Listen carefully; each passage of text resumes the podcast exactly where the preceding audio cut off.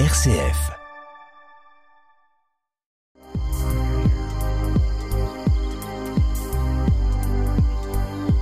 Au ras des pâquerettes, Étienne Dallaire.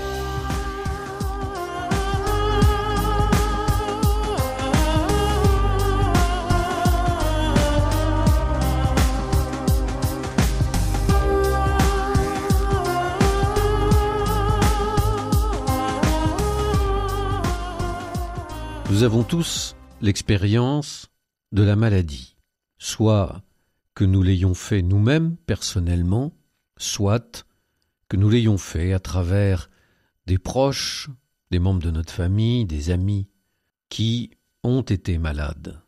Quand je parle d'expérience de la maladie, bien sûr, je parle de maladies conséquentes, graves, qui engendrent beaucoup de perturbations et à long terme dans notre existence. Car il est vrai que si nous considérons toutes les maladies dans leur ensemble, eh bien, effectivement, tout le monde a l'expérience de la maladie depuis les premiers jours, les premières semaines ou premiers mois de l'existence. Il n'est pas rare, en fait, que des nourrissons, des bébés aient besoin déjà d'être soignés. Mais l'amélioration de nos conditions de vie, de nos conditions d'hygiène, l'amélioration aussi de la médecine, de ses traitements, font de la maladie grave quelque chose qui devient moins fréquent sans doute qu'elle ne l'était auparavant.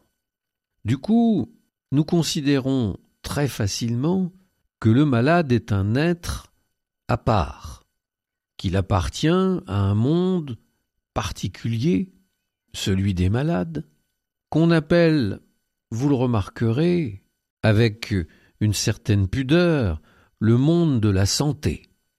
Eh oui, on ne parle pas du monde des malades ou de la maladie, mais du monde de la santé. Le malade apparaît donc aujourd'hui à nos yeux presque une exception, le bien portant étant la norme. C'est tellement vrai que lorsque nous ne sommes pas malades, nous trouvons cela tout à fait normal et nous ne nous en émerveillons pas.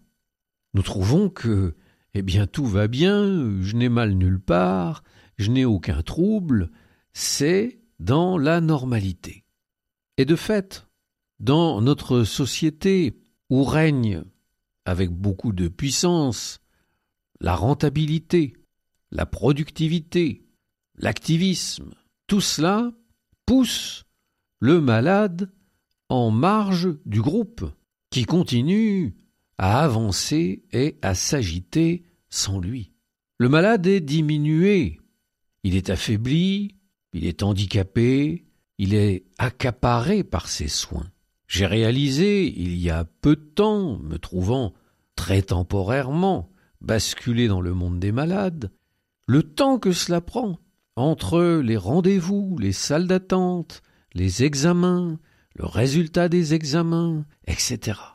J'allais dire, être malade et être suivi est presque un travail à plein temps.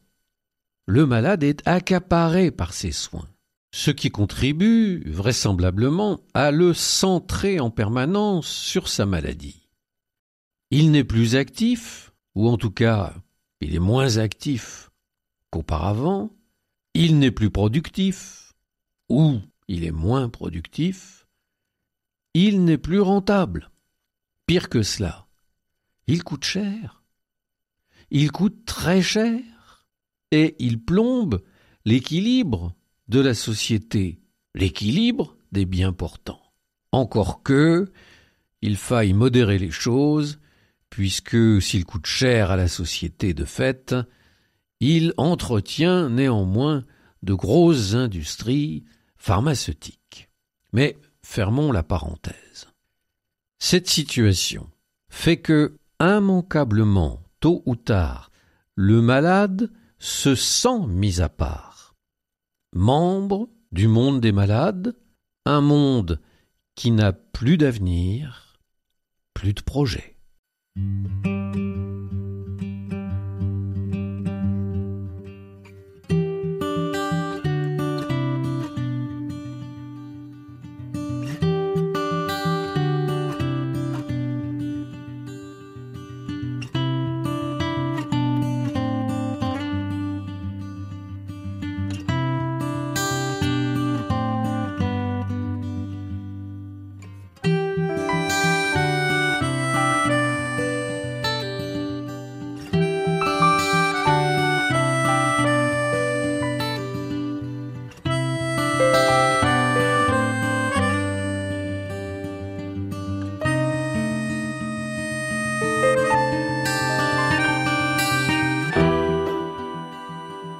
Des pâquerettes, Étienne Dallaire.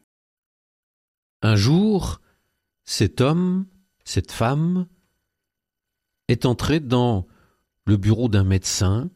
Il, elle, était normal, membre du monde normal.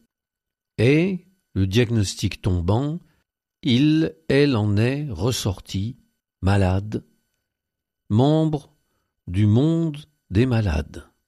Il ou elle s'est retrouvé dans la rue, à regarder les passants, les voitures, les maisons, et s'est senti comme étranger, étrangère, car elle était de fait désormais membre d'un monde où plus rien n'a le même sens.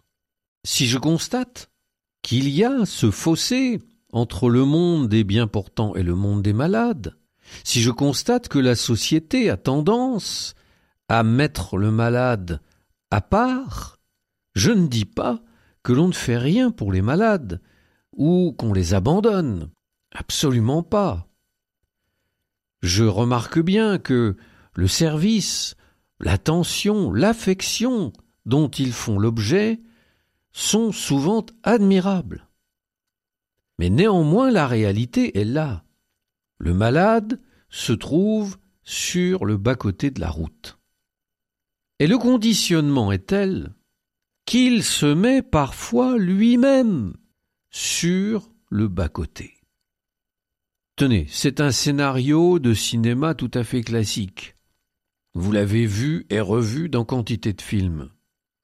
Un groupe doit absolument atteindre un endroit. Cet endroit, c'est le lieu de sa mission, ou parfois le lieu de sa survie.